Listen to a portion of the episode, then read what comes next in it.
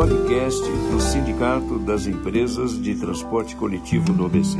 Temos em debate ao nosso lado a doutora Contini Bramante, desembargadora do Tribunal Regional do Trabalho da Segunda Região. Bom, é um prazer estar aqui, doutor Francisco, para tratar desse assunto importante hoje, que é a pandemia do coronavírus e os efeitos no contrato de trabalho e quais são as medidas empresariais que devem ser tomadas até que nós passemos por esses percalços aí da vida. E nós teremos a presença do doutor Célio Pereira Oliveira Neto, mestre e doutor em Direito do Trabalho pela PUC de São Paulo e é um advogado atuante eh, no estado do Paraná, em Curitiba, de Célio Neto Advogados. É um consultor de primeira linha. Boa tarde, doutor Francisco, doutor Evani. É uma alegria estar com vocês. Boa tarde a todas e todos. É uma satisfação podermos discutir um tema tão relevante para a sociedade em que nós não temos regras prontas, não há é, uma aplicação uniforme, tranquila, fácil de qualquer norma. Me parece que é um momento e o, a oportunidade foi interessante de mostrar esse livro, porque mais do que a cláusula não concorrência, ele fala dos efeitos do princípio da proporcionalidade. Se de um lado aqui o trabalho em ambiente virtual, que eu agradeço a gentileza de falar sobre o livro, é o livro do vamos dizer, me permitam dizer, do momento, em razão do tema que se discute, ali nós vamos olhar sopesamento de valores, que nós não temos valores absolutos. E teremos então que sopesar qual valor vai prevalecer diante das colisões de valores constitucionais, de, de direitos constitucionais com direitos fundamentais e direitos fundamentais com direitos fundamentais. Então, a partir daí, mediante a aplicação do princípio da, da proporcionalidade, nós vamos ter que, inclusive, mitigar a aplicação de regras rígidas, visando a preservação de bens maiores, especialmente a vida e a saúde e segurança. Esta live, esse vídeo, ele tanto servirá, é lógico que é uma iniciativa do nosso segmento de transporte coletivo, embora eh, estejamos no ABC, no sindicato do qual sou diretor jurídico, mas nós iremos compartilhar com todo o segmento do nosso Brasil. Vejam bem, nós percebemos de ontem para hoje todos preocupados com as aéreas. E o transporte coletivo? Nós temos observado o poder concedente, o poder público, a limitação dos ônibus, os ônibus não podem rodar tal dia, vão parar. E os seus mais de meio milhão de empregados ao longo desse país e toda a atividade econômica, nenhum momento o poder concedente eh, colocou esta preocupação com o transporte coletivo. São milhares e milhares de, eh, de veículos. Como é que faz com esse, eh, esse universo de colaboradores que nós estamos extremamente preocupados?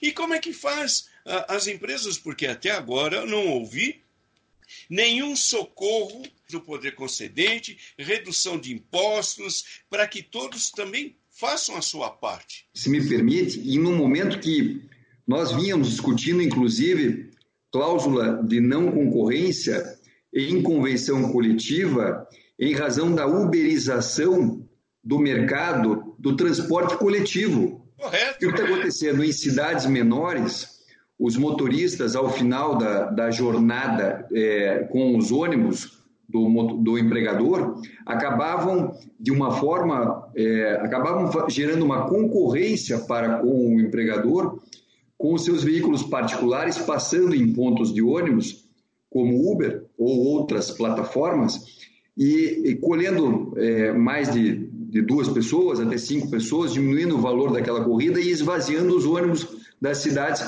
nós discutimos isso em cidades com 500 mil habitantes. Então, veja, nós já estávamos numa, num cenário que era um cenário de adaptações. Pois é, inicialmente eu agradeço o convite aqui. Essa live é praticamente até um serviço de utilidade pública. Com né? certeza, né? com é, certeza. A pandemia do coronavírus. E os seus, e os seus alunos, é, porque a doutora Ivani não pode esquecer que ela é titular da Faculdade de Direito de São Bernardo do Campo. É, o coronavírus mexe com toda a sociedade, com todos os ramos do direito. Não há escapatória para nada e para ninguém. Né? Nós temos aqui muito trabalho pela frente, principalmente na área jurídica. Pois bem, é, falando do direito do trabalho, nós temos algumas medidas que já foram colocadas pela Lei 13979 de 2020, que dá uma espécie de um fôlego, vamos dizer assim, para ambas as partes, tentando compatibilizar aquilo que o doutor Célio falou, que é a livre iniciativa, de um lado, o valor social do trabalho, de outro lado, e ainda nós temos que ponderar com o direito à saúde né, Até, da população. É, é, antes de nós entrarmos, é interessante para o nosso público, né, porque o nosso público nós temos empresários, porque são eles que têm o seu negócio a tocar e a preocupação é muito grande, as suas assessorias jurídicas, mas é importante para que todos entendam aonde que esse bate-papo foi buscar fundamentação. Nós temos a só para quem não é advogado, eh, não vou entrar em detalhes de artigo, porque não é o momento, somente para ter uma avaliação desse universo que nós estamos preocupados. Temos a Constituição Federal, no artigo 1, inciso 3 e 4, no artigo 6, caput, que fala sobre a saúde, o inciso uh, eh, 6 do artigo 7 da Constituição Federal. Bem lembrado na nossa conversa com a doutora Ivani, da Seguridade Social, do artigo 196 ao 199. Nós temos uh, as EPIs, o 157 sobre o meio ambiente, que a nossa CLT. Na CLT nós temos o artigo 501, 503, essa lei há pouco colocada, que é a 13979 eh, recentemente, e recebemos agora, recebemos exatamente agora o decreto do dia 18, 10.278, que regulamenta sobre a pandemia o Covid-19, ou seja, material é que não falta. Esse é o documento da, documento da digitalização. Isso. Exatamente. É, não, não, não da, da pandemia, da, da, só para a gente. Qual é a pergunta que fica? Qual providência as empresas adotam, podem adotar com segurança jurídica ou até mesmo inovar utilizando-se do, do que estabelece o 611 sobre o negociado sobre o legislado, sem a preocupação de restringir direitos, mas nós devemos ter essa preocupação, é. não é, doutor? É, se, Vamos me, lá. se me permite, doutor Francisco, eu vou fazer um resumo bem breve da Lei 13979 de 2020, porque traz medidas que podem ser negociadas direto com o trabalhador, é, feito através de aditamentos do contrato individual e algumas medidas podem ser negociadas com o sindicato. Tá certo? Que quais medidas? Então, primeiramente, essa lei ela trata do enfrentamento da emergência de saúde pública. Então, é uma questão de saúde pública que envolve a todos, é até mesmo medidas é, é drásticas de é, ato do príncipe, como nós chamamos, é quando se determina que as empresas vão paralisar os ônibus, é uma determinação governamental. Essa lei permite, inclusive, requisitar bens, serviços, né, é o ato do príncipe, correto, isso. bem lembrado. Exatamente. Então, aqui incide o ato do príncipe em muitos artigos. Primeiro, a questão do isolamento, a questão da quarentena e a questão da falta justificada. As pessoas precisam ficar em isolamento, principalmente as pessoas que estão na zona de risco.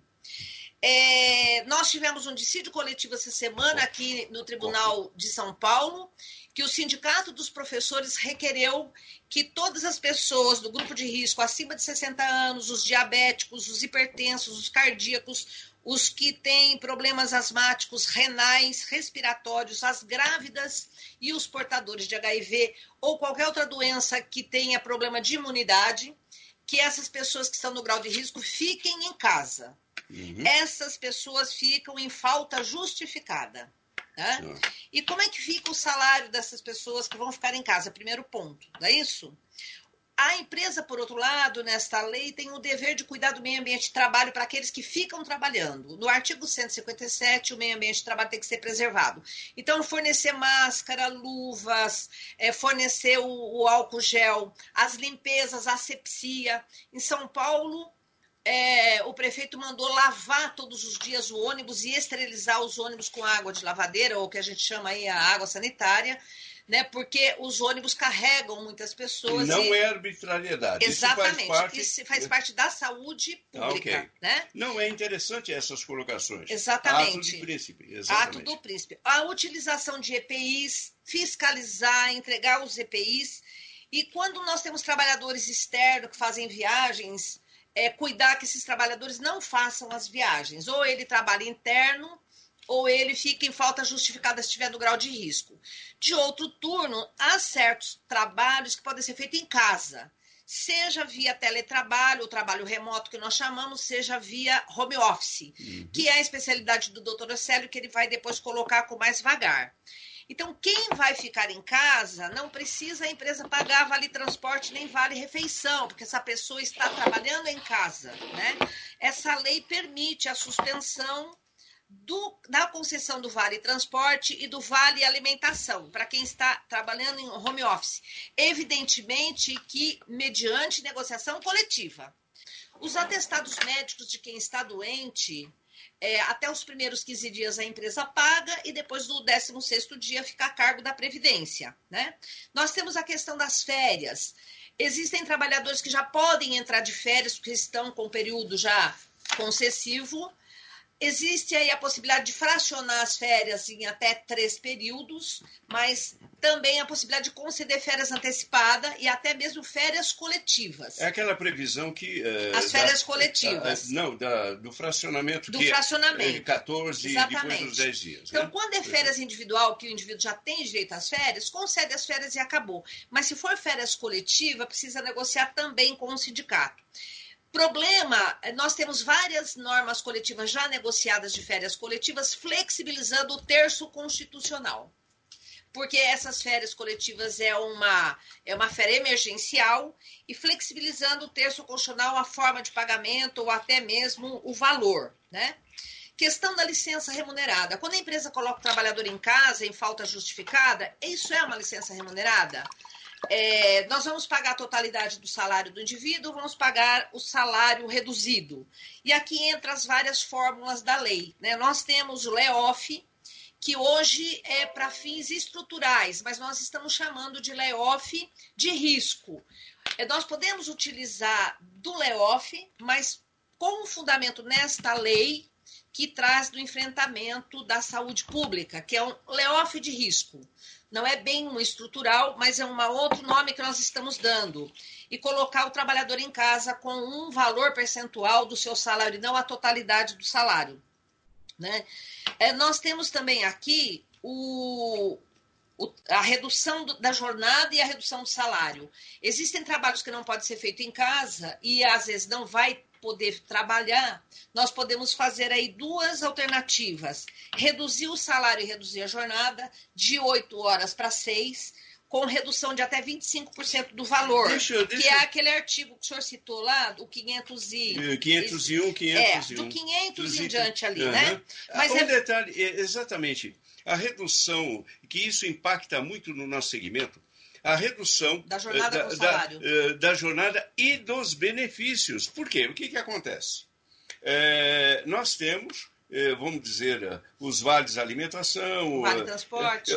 nós temos que eh, a jornada até seis horas não há obrigatoriedade eh, da refeição. Eh, se reduzir, penso eu, que esse benefício ele fica prejudicado em virtude da redução da jornada. Exatamente. Correto? E tem até o problema da força maior, que autoriza a, a re- a rescisão do contrato de trabalho por força maior. Aham. Existem empresas que estão fechando. Eu vi várias lojas ou é, microempresas estão realmente fechando, fazendo uma rescisão por força maior, reduzindo o valor da multa do fundo de garantia a 50% do valor. Né? Uhum. E nós temos ainda o empregada doméstica. Como tratar da empregada doméstica? Eu tenho a empregada doméstica que está no quadro, eu tenho a diarista, né? E tenho aquela que mora no trabalho, que mora no emprego. Aquela que mora no emprego, ela continua morando no emprego. Nós vamos, o empregador tem que dar todas as condições de meio ambiente de trabalho para ela, né? E ela continua recebendo o salário integral. Mas a aquela que não mora no emprego, nós vamos ter que dar uma licença remunerada para essa trabalhadora. Vai pagar metade do salário? Como é que nós vamos fazer? É negociado também é tá. o percentual? Mas Qual é, é, o limite do percentual? Como é que nós vamos negociar com quem? A diarista ou a empregada doméstica? Né? Será que nós poderíamos dar... o sindicato patronal da, da, empregada doméstica.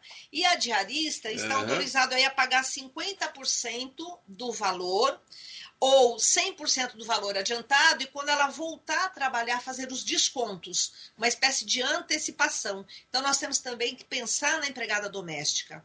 E essa lei também traz as medidas tributárias. Está prorrogando o prazo de pagamento do fundo de garantia por três meses, prorroga o pagamento do Simples Nacional por três meses. O Sistema S está reduzido em 50% e prorrogado para três meses Existe uma simplificação para se obter é, débito, crédito no banco, está dispensada a certidão negativa de débito, está facilitada a renegociação de débito com os bancos, facilitado também o desembarque no porto dos insumos e matéria-prima destinados ao combate do coronavírus, né, e desonera o IPI para produtos que digam respeito ao combate ao coronavírus, né? principalmente insumos necessários a esta é, para este enfrentamento.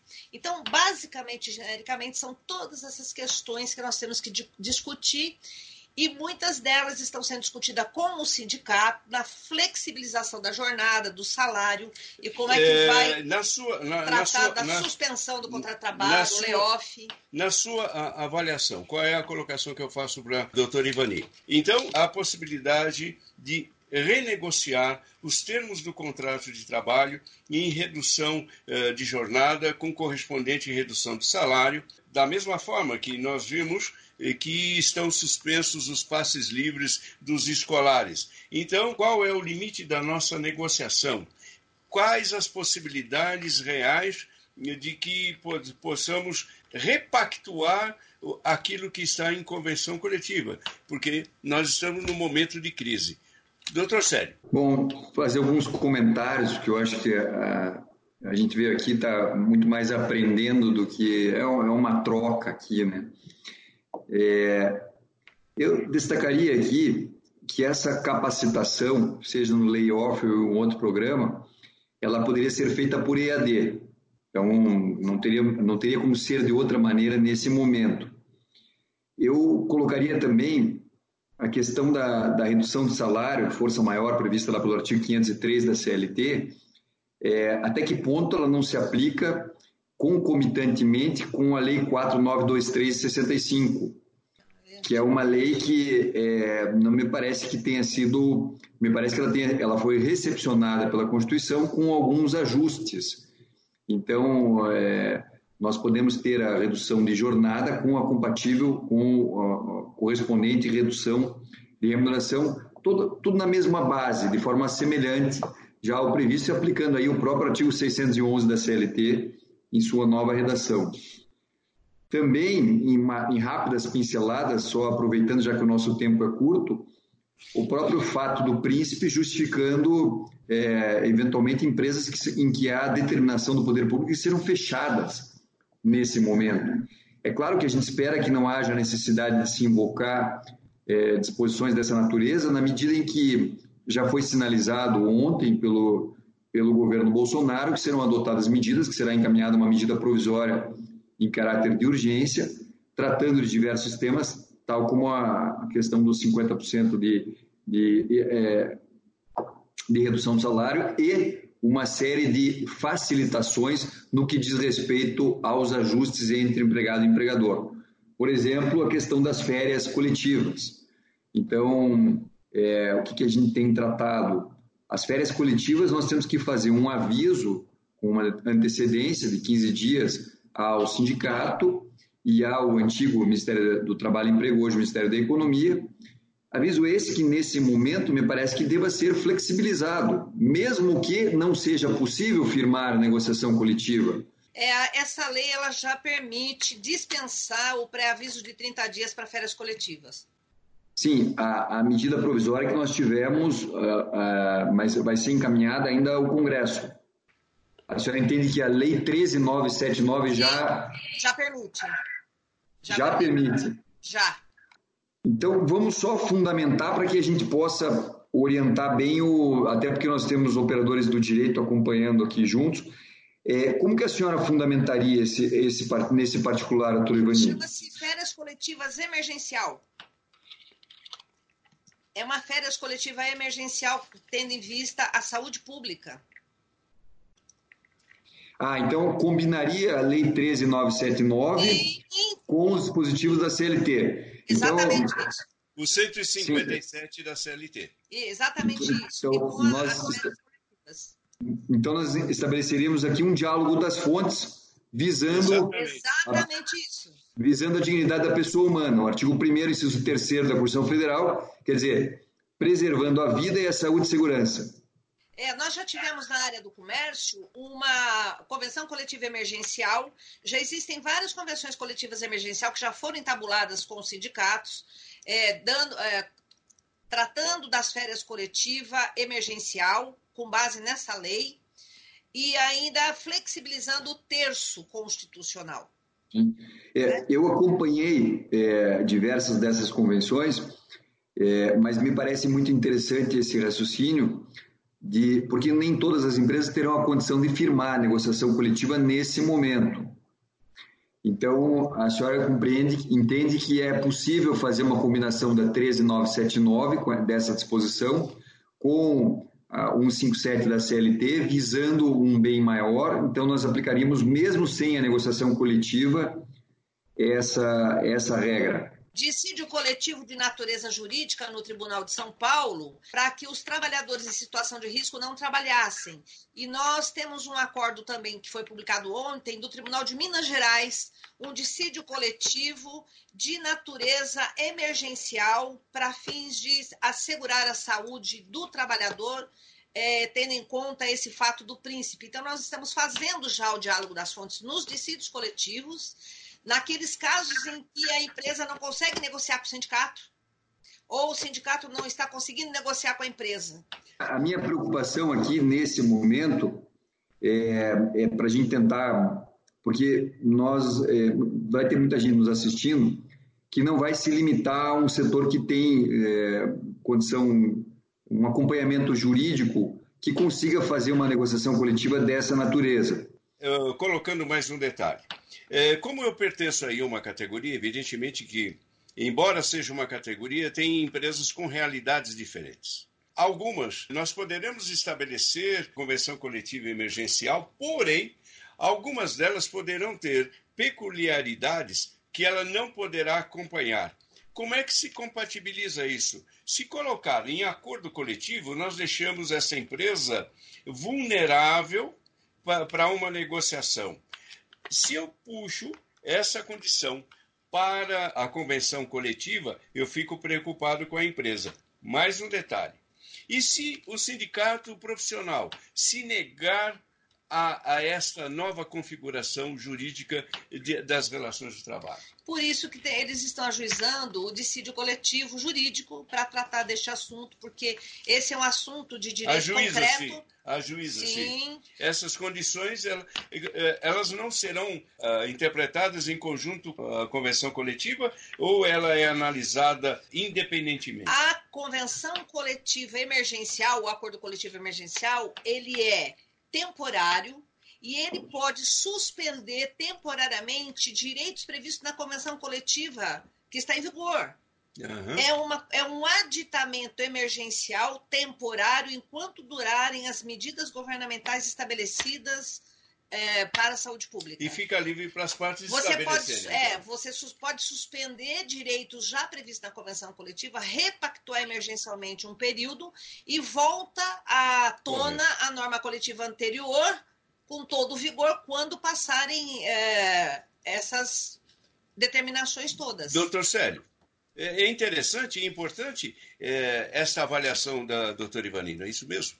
Como é que o senhor vê, vê essa situação? É uma ponte diante dessa crise, né? Não, sem dúvida, sem dúvida. E nesse momento nós temos que ser criativos, temos que buscar, conversando, as, é, usar as diversas fontes do direito, e o, a negociação coletiva é o caminho ideal. Eu não tenho a menor dúvida que com a negociação coletiva nós conseguimos resolver grande parte desses problemas, ou pelo menos, é, evidentemente, não vamos resolver, mas vamos mitigar, ao menos do ponto de vista jurídico, nós estaremos muito perto de uma resolução. É, a, a, a minha indagação, eu não sei se foi suficientemente clara, a minha preocupação é quando nós não temos a, sequer a percepção do particular da possibilidade dessa negociação coletiva. Então, quer dizer, nós aguardamos aí uma medida provisória, mas com as ferramentas que nós temos em mãos hoje para lidar com essas situações, sem a negociação coletiva, são os riscos que o empresário é, eventualmente vai ter que correr para, para adotar as medidas com a urgência necessária, como, por exemplo, as próprias férias coletivas sem a observância dos prazos é, determinados na legislação, porque você não tem, tem um bem maior aqui a defender, que é a própria vida, saúde e segurança, princípio da dignidade da pessoa humana. Então, a minha, a minha indagação é, sem a negociação coletiva, podemos pensar em estabelecer esse diálogo das fontes e permitindo ao particular o uso desse ferramental a fim de, de buscar a defesa de um bem maior? Numa negociação direta com o seu colaborador, seu funcionário, seu empregado, é isso? Ou com a, ou com a comissão de fábrica, se for o caso. Mas se for é, aquele pequeno empresário Uh, esse pequeno empresário que ele não tem esse conhecimento jurídico e se ele for uh, atrás de... gente e é, e, e, é o que gera a maior quantidade dos empregos no Brasil exatamente exatamente então, é, na Itália 15% dos empregos estão nas empresas com menos é, perdão 90% dos empregos em, na, nas empresas com menos de 15 empregados no nosso país o grande empregador não é mais a, a fábrica toda poderosa lá da segunda revolução industrial, mas é o, o, empre, o pequeno empregador, que o negócio dele vai ser mexido drasticamente. Então, os efeitos ele sentirá imediatamente. É. É, doutor Francisco, eu tenho uma sugestão no seguinte sentido: separar os institutos que podem ser objeto de acordo individual de, é, direto com o trabalhador e quais os institutos que, por lei, devam ser regulamentados por convenção e acordo Nós coletivo. Nós pode, podemos né? tratar o Então, por exemplo, o, o banco de horas. Né? O banco de horas só pode ser por negociação coletiva ou é possível fazer banco de horas individual? Eu acho que o banco de horas é uma boa saída. O trabalhador fica em casa, não ganha salário e quando ele volta, ele trabalha e recupera, né? É, é, é uma Seria a convenção emergencial, uma Esse... das cláusulas. Não, o banco de horas, o banco de horas é, tirando algumas convenções coletivas que proíbem que seja firmado o banco de horas sem a presença do sindicato, Sim. e aí até isso vai ter que ser flexibilizado nesse momento. É, nós devemos firmar sim o, o, o acordo se, até mesmo porque até o próprio acordo tácito é válido, aquele da compensação dentro do próprio mês, mas isso não vai ser possível nesse momento de pandemia. Se nós trabalharmos com o acordo individual, podemos trabalhar com seis meses. Já é, é alguma coisa, a gente não sabe quanto tempo isso vai durar. E aí vamos, durar, vamos trabalhar com isso durante. Eu acho que o banco de horas agora, neste momento, seria ideal. Né? Ou a suspensão do contrato de trabalho, é, isso também eu posso pensar nas, na, nas, no nosso segmento as empresas menores, porque tem empresas eh, realmente com um universo eh, de, de veículos bem menor do que é, possa se imaginar. Então, nós podemos. As empresas que continuarem tendo a condição de funcionar, as empresas menores, ainda, ainda com, é, com as dificuldades, elas podem estabelecer é, revezamento de grupos de trabalho em Também, que, um, turno de revezamento. Em que um grupo trabalha em um dia, outro grupo trabalha em outro dia, e tentar mudar também, inclusive, desde que não seja no comércio, é um pouquinho mais complicado, mas mesmo assim é, há alguma flexibilidade naquilo, naquele comércio que não for fechado, né? Uhum. É, estabelecer uma condição de que os horários, por exemplo, aqui no escritório, nós, é, nessa semana, na, nós, é, é, logo, logo já estamos fechando para atendimento presencial, a partir de amanhã. Mas enquanto nós estávamos aqui atuando, ainda que em grupos de trabalho, Quem vinha no horário mais cedo, 8 horas da manhã, não. Ninguém pega mais esse horário, porque é o horário do, do rush, é o horário do ônibus, etc. E tal. Então, vem às 10 da manhã, fica até às 20 horas, enfim, vamos mudar os horários é, para que a gente tenha uma maior segurança nesse fluxo. Então, grupos de trabalho é uma alternativa combinado com o banco de horas, né? E, claro, quando a gente tem a condição do teletrabalho, quando, é, que não é agora que nós vamos falar, quando a gente for tratar disso, aí sim, nós temos mais uma, mais uma ferramenta a ser utilizada. O nosso tempo, ele praticamente ele está se expirando. Uma sugestão aos ilustres eh, convidados. Temos acontecimentos a cada instante. Daríamos uma repassada, principalmente o nosso interesse é, quanto às possibilidades em convenções é, coletivas de trabalho por nosso segmento, que é o grande universo. Já demos, um, um, os senhores já no, nos deram uma amostra das possibilidades. Depois nós conversamos algumas providências que teríamos que adotar. Então, o nosso interesse é ter a assertividade o máximo possível. Perfeito, claro. Ok. Então, Vamos nos despedir no, no momento. Doutor Célio Neto, muito obrigado. Doutora uh, Ivani Uma honra. Uh, Contini, Bramante, muito obrigado. E Uma satisfação. A, obrigado. Uh, a todas as empresas filiadas do segmento transporte coletivo, esta é a contribuição do nosso sindicato do ABC, como já tenho dito por diversas vezes. E esta iniciativa não nos pertence mais, ela pertence ao segmento. Tchau. Tchau. Obrigado. Podcast do Sindicato das Empresas de Transporte Coletivo do ABC.